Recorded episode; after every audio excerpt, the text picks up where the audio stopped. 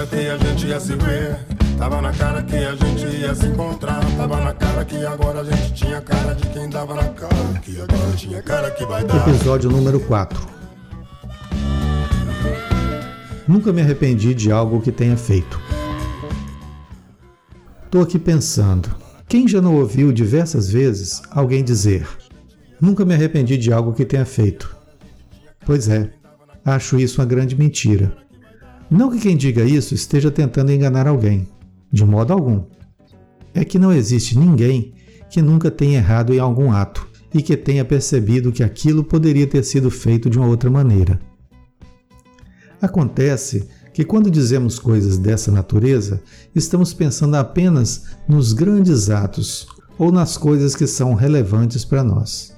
Porém, nos esquecemos que a vida é composta de pequenos atos e esses nem sempre são registrados pela nossa memória. Claro, são insignificantes para nós.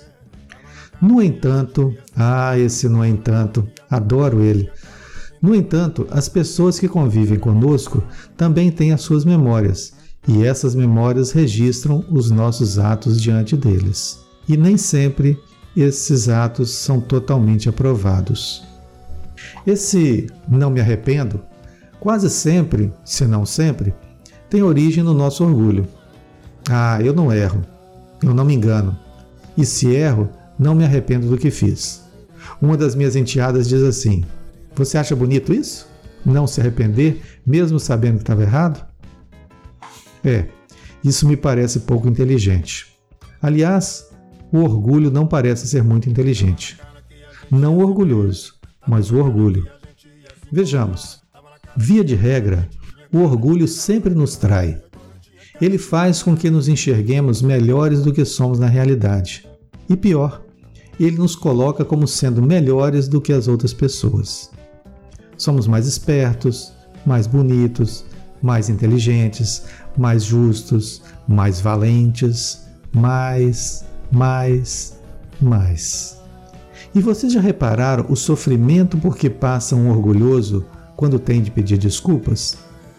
Ele inventa mil e um argumentos para justificar a sua atitude, e as palavras saem quase sempre forçadas, dando a ele pouca credibilidade.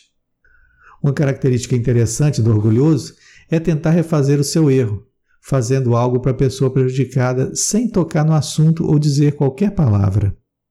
Ele simplesmente faz e espera que tudo fique esquecido. Mas ele não se arrepende do que fez.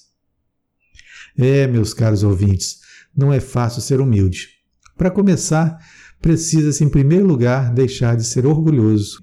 E isso poucos se dão conta de que precisam trabalhar em si. Mas, e quanto ao seu orgulho, Vinícius? Eu? ah, eu fico por aqui, pensando, só pensando. Um abraço.